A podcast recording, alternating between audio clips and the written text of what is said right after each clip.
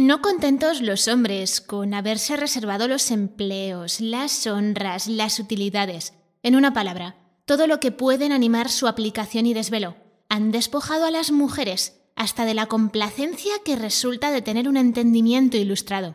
Nacen y se crían en la ignorancia absoluta. Aquellos las desprecian por esta causa. Ellas llegan a persuadirse que no son capaces de otra cosa, y como si tuvieran el talento en las manos, no cultivan otras habilidades que las que pueden desempeñar con estas. Tanto arrastra la opinión en todas las materias.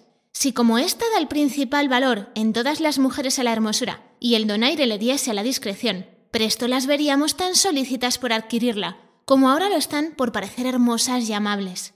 Rectifiquen los hombres primero su estimación, es decir, aprecien las prendas, que lo merecen verdaderamente, y no duden que se reformarán de los vicios que se quejan. Entre tanto, no se haga causa a las mujeres, que solo cuidan de adornar el cuerpo, porque ven que este es el idolillo a que ellos dedican sus inciensos. Pero ¿cómo se ha de esperar una mutación tan necesaria si los mismos hombres tratan con tanta desigualdad a las mujeres? En una parte del mundo son esclavas, en la otra dependientes. Tratemos de las primeras. ¿Qué progresos podrán hacer estando rodeadas de tiranos en lugar de compañeros?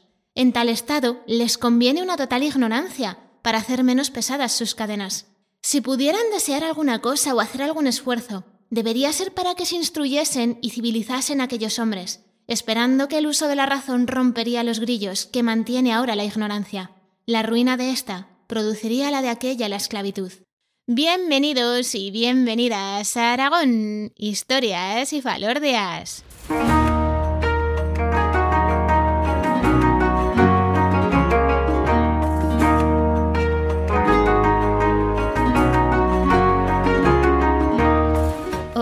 Viajeros y viajeras, os habla como siempre María Argota, historiadora y divulgadora cultural, y entramos de lleno en el mes de marzo que nos va a traer dos nuevos episodios temáticos, porque si febrero fue pues el mes del amor, marzo va a ser el de la mujer. Y de hecho pues a dos aragonesas les vamos a dedicar los capítulos que vienen por delante. Nada mejor para empezar que una mujer que habló muy alto, habló muy claro, además sobre un tema que fue bastante delicadito para la época que le tocó vivir, que además es que llevó la contraria a algunos de los hombres más importantes de su tiempo y por el que, bueno, pues acabó metida en mitad de una discusión que además hizo historia. En este episodio 84 vamos a descubrir la vida de Josefa Amari Borbón.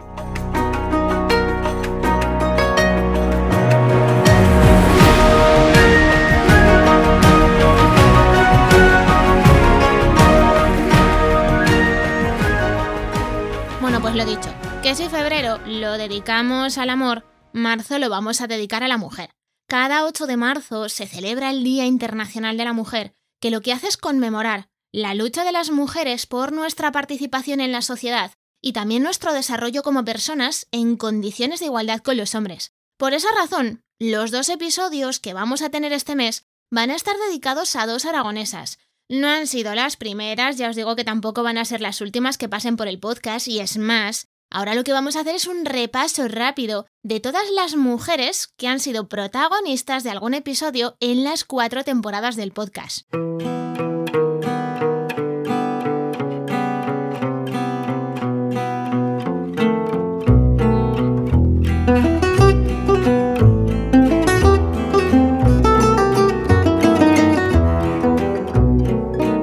Oye, que echando cuentas, han pasado unas cuantas mujeres por las cuatro temporadas de programa.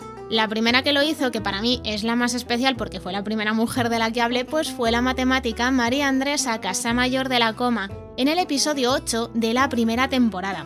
A ella la siguieron la soprano Elvira de Hidalgo en el capítulo 14 y la botánica blanca catalán Dioconi Gayolá en el episodio 24. En la segunda temporada, en el capítulo 30, hablamos de la filóloga María Moliner Ruiz, y en el episodio 36, la protagonista fue la poetisa Ana Francisca Abarca de Bolea y Moore. En la tercera temporada, el capítulo 55 pues estuvo dedicado a la cupletista Raquel Meyer, el episodio 62 fue sobre la cardióloga Martina Vescos García, el capítulo 63 fue para la pianista Pilar Bayona López de Ansó y en el episodio 69 pues conocimos a la farmacéutica Zoe Rosiñac Pedrol. Y en esta cuarta temporada, hasta ahora y sin contar el episodio de hoy, hemos hablado solamente de una mujer, que fue la acusada por brujería Narbona de Cenarbe, y lo hicimos en el capítulo 74. Contando el episodio de hoy, pues hemos descubierto la vida de 11 mujeres, la mayoría aragonesas, aunque no todas, por ejemplo, Zoe Rosignac nació en Lérida, pero sí que es verdad que tuvo una relación muy estrecha con Aragón. Hoy nos va a tocar conocer a una nueva mujer, pero para poder hacerlo nos tenemos que ir a la Zaragoza de mitad del siglo XVIII.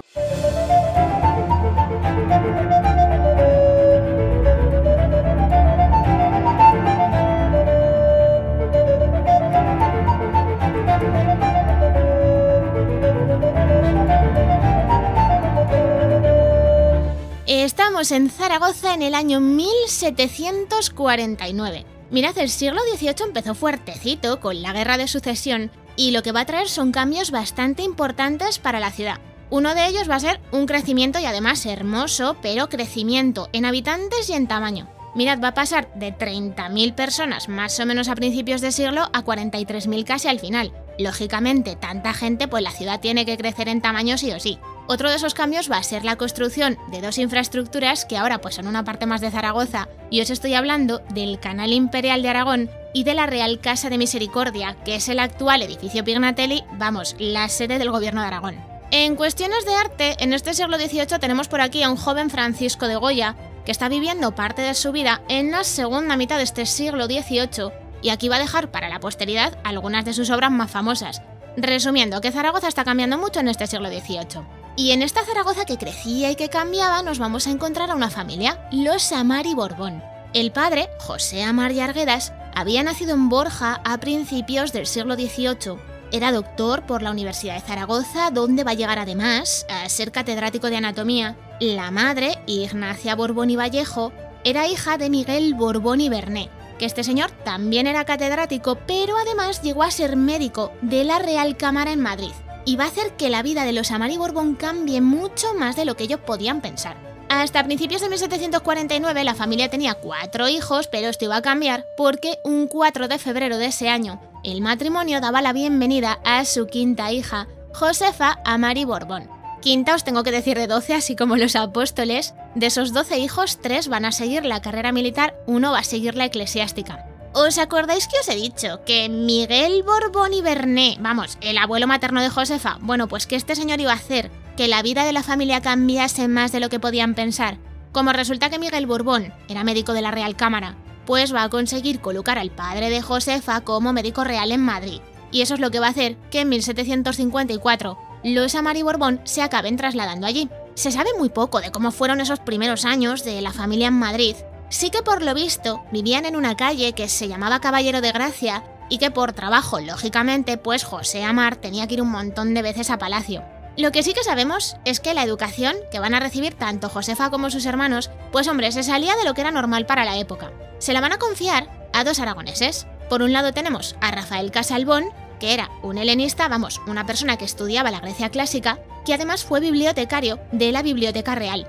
Y por otro lado está Antonio Verdejo, que era un religioso que investigaba también las lenguas clásicas y que llegaría a ser uno de los primeros miembros de la Sociedad Económica Aragonesa.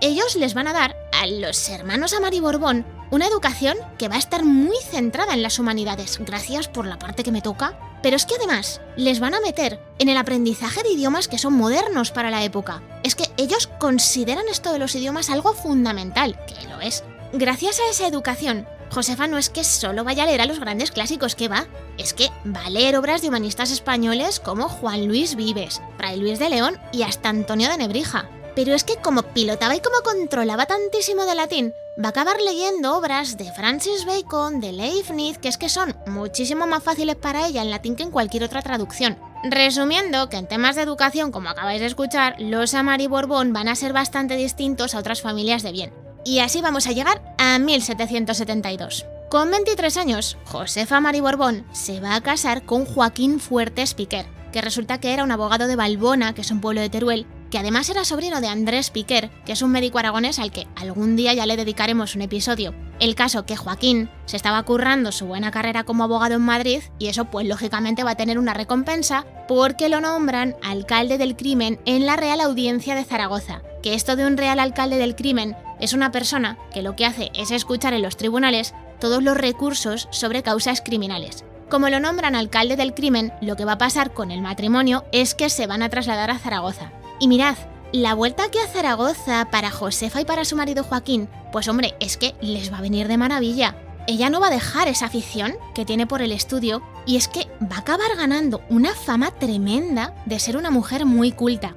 Tanto que, como ella contó un tiempo después, durante años era la única mujer que iba a una de las bibliotecas más importantes que tuvimos en Zaragoza hasta que se la cargaron en la Guerra de la Independencia la biblioteca del convento de San Ildefonso, que es que llegó a tener más de 20.000 volúmenes, que cualquier biblioteca no podía decir eso, y más en una ciudad como Zaragoza en ese momento, y de la que después de la guerra pues solo quedó la iglesia de Santiago el Mayor, que para quienes sois o conocéis Zaragoza, es esa que está al lado de la Plaza Salamero. Pero no penséis que a Josefa solo le iban los temas que eran más cultos, al revés, también estaba pendiente de la actualidad del momento. En 1782 decide que va a traducir del italiano un ensayo sobre literatura española que había escrito un jesuita español que vivía en Italia, pero no lo hace porque sí, ella tiene sus razones. Resulta que en ese momento hay una movida bastante importante, porque dos autores italianos pusieron a parir el siglo de oro español, y a esto le tenéis que sumar que un artículo que escribía un francés pues también hizo lo mismo. Josefa decide traducir del italiano la obra del jesuita español básicamente para callarles la boca a los tres. Y además es que se le ocurre que va a enviar esa traducción al director de la Sociedad Económica Aragonesa porque ya está convencida de que va a valer para algo. Y bueno, ya lo creo que sirvió, es que va a ganar tantísima fama por este tema, que se va a tomar una decisión que es rarísima para ese momento. El 11 de octubre de 1782 va a ser nombrada socia de mérito de la Sociedad Económica Aragonesa. Y diréis, vale, ¿dónde está lo raro? Pues en eso precisamente, porque es que Josefa Mari Borbón no es una mujer de la nobleza y aún así le dan esa distinción. Como socia de mérito, pues podía asistir a sesiones de la sociedad, pero es que además le van a encargar que revise y que haga la traducción definitiva de la obra del naturalista y botánico italiano Francesco Grisellini y con otras socias de mérito, pues se va a hacer cargo de las escuelas de hilar que había puesto en marcha la sociedad. La fama de Josefa va a seguir creciendo tantísimo que en 1786 pues va a acabar metida sin comerlo ni beberlo en uno de los debates más importantes que hubo entre los ilustrados del momento, también os digo, ella encantadísima de la vida. El debate en cuestión era si se permitía o no la entrada de mujeres en la Sociedad Económica Matritense de Amigos del País. Mirad, esta sociedad es una institución que creó en Madrid el rey Carlos III, que sigue existiendo a día de hoy, por cierto, y que en origen lo que buscaba era difundir las ideas y los conocimientos de la Ilustración. Mirad, el debate en cuestión empezó 10 años antes, o sea, en 1776, cuando José Marín, que era uno de los socios, pues abrió el melón. ¿Aceptamos mujeres o no las aceptamos? La verdad es que Marín contaba con sus buenos apoyos, lo que pasa es que al pobre no le hacen ni caso. El asunto pues parece que se quedó sin más hasta que en 1786 pues otra vez se abrió el melón porque había ya bastantes diferencias. La primera, los socios se habían renovado y la segunda, tenemos a Gaspar Melchor de Jovellanos, que era uno de los políticos más importantes de la Ilustración, diciendo que la idea no le parece mal. Josefa Amari Borbón va a ser invitada a participar en el debate y lo que va a hacer es escribir y enviar una memoria de 34 puntos en la que hablaba de temas como la lucha entre sexos. Se quejaba por la falta en temas educativos que tenían las mujeres, también en los pocos estímulos que les daban a ellas para que pudieran salir de esa situación. Ella también negaba en esa memoria que la mujer no tuviese capacidad para hacer lo mismo que los hombres, y es que echaba por tierra argumentos bíblicos e históricos. Conclusión, que si tú le preguntabas a Josefa, las mujeres sí o sí tenían que ser parte de la sociedad.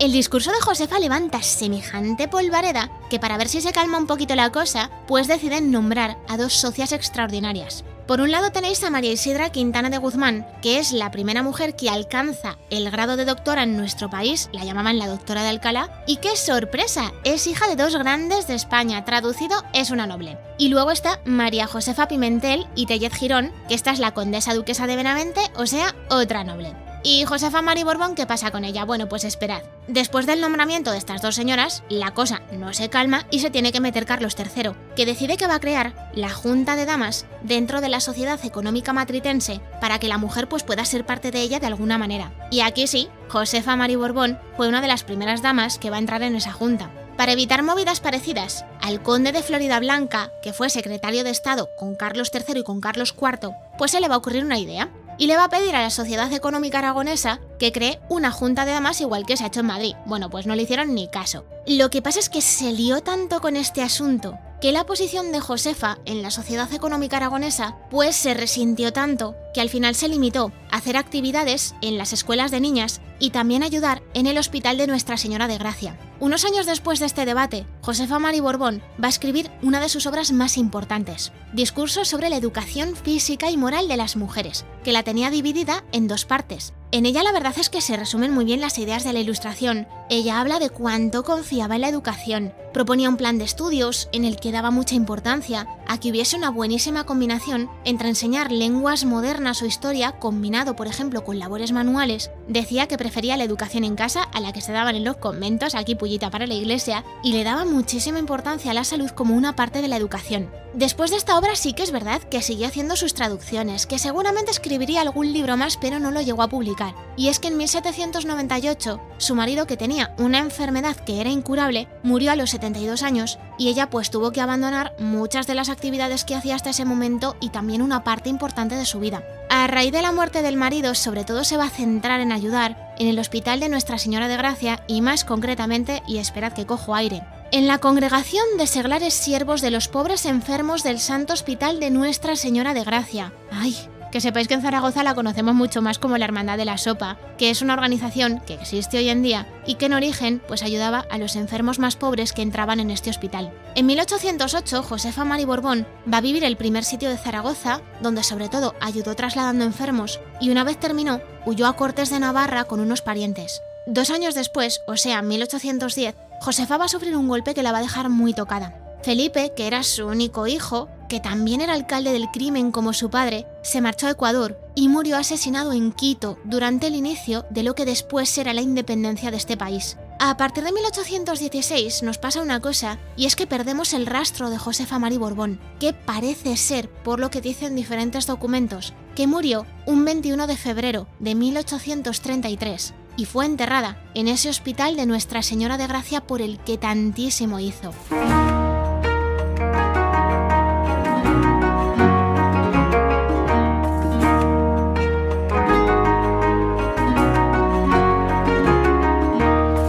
Y hasta aquí el episodio de hoy. Qué vida, qué mujer, qué lujazo haberos podido hablar de Josefa Mari Borbón, a la que ya le tenía muchas ganas porque había leído algunas cositas sobre ella. Lo que pasa es que cuando empecé a investigar para hacer este episodio es que yo no tenía ni idea de que había llegado tan lejos. Yo os aconsejo que sí podéis, que os leáis el discurso que escribió para la Sociedad Económica Matritense, que de hecho en la introducción os he leído un trocito, porque es que de verdad es que no te deja indiferente, os lo digo en serio. Aquí en Zaragoza que sepáis que además de tener una calle, Josefa Mari Borbón da nombre a un colegio de infantil y primaria que está en el barrio de Lactur, así que bueno, por lo menos a ella hemos sabido darle un poquito de reconocimiento. En fin, que os quiero dar las gracias por algunos de los mensajes que me han llegado en los últimos días y de los que os tengo que decir que va a salir algo próximamente, pero no os puedo contar el qué, tendréis que esperar. De verdad que os agradezco mogollón vuestras palabras, que es que me alegrasteis un montón, que es que me habéis dado más ganas de seguir aprendiendo para poder mejorar este podcast y todo lo que hago que está relacionado con él. En fin, que muchísimas gracias de verdad.